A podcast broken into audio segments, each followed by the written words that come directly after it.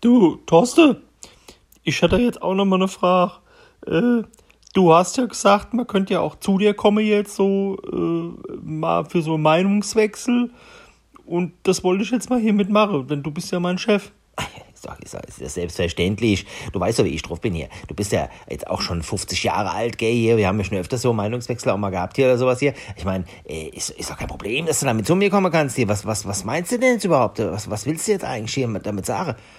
Ja, du hast ja gesagt, wenn man jetzt so in Meinungsaustausch geht, kann ich mal Meinung sagen und du sagst Meinung. Äh, ja, ist doch, ist doch, ist doch klar, ist doch klar. Äh, wir reden natürlich über, über, klar, klar reden wir über jede Meinung, über deine Meinung, meine Meinung. Und wenn du hier aus dem, aus dem Büro rausgehst, ist ja immer das Gleiche hier. Du weißt ja, wie das so ist. Da gehst du mit meiner Meinung, gehst du raus. Ha, ist doch ganz einfach.